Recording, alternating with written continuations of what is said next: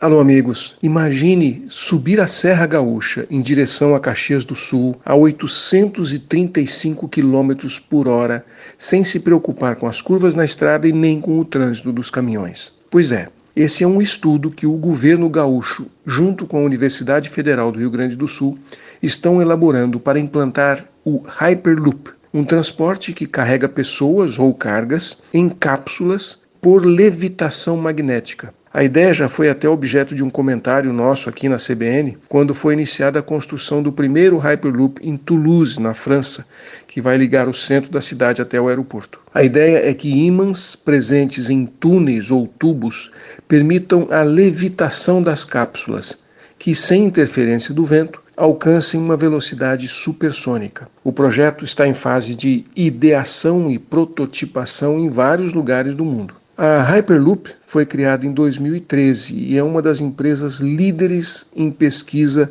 no setor de transportes não convencionais. A Hyperloop nasce com a promessa de ter a eficiência energética, atendendo à tendência mundial de eletrificação dos veículos de transporte. A iniciativa também prevê a instalação de painéis solares nos tubos para captura de, da, da energia né, e gerando energia renovável três vezes e meia maior do que o próprio sistema consome. Ainda segundo o estudo que está sendo feito pelo governo do Rio Grande do Sul, o veículo vai poder diminuir a emissão de carbono em 95 mil toneladas ao longo de 30 anos. A projeção de custo para a implementação desse fantástico sistema é de aproximadamente 7,8 bilhões de dólares. O projeto se tornaria lucrativo em 14 anos, ou seja, aí teria feito o seu payback. Mas o interessante é que não teria subsídio do governo e ainda iria gerar 50 mil empregos durante a sua construção. A grande pergunta é: quando começa? Quando isso vira realidade?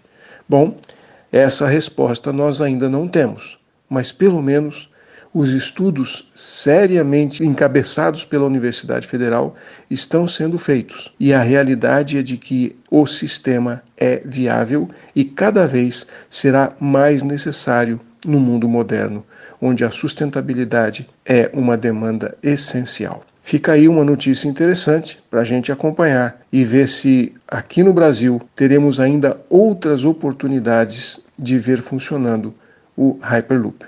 Um abraço. Aqui é o Silvio Barros, para a CBN.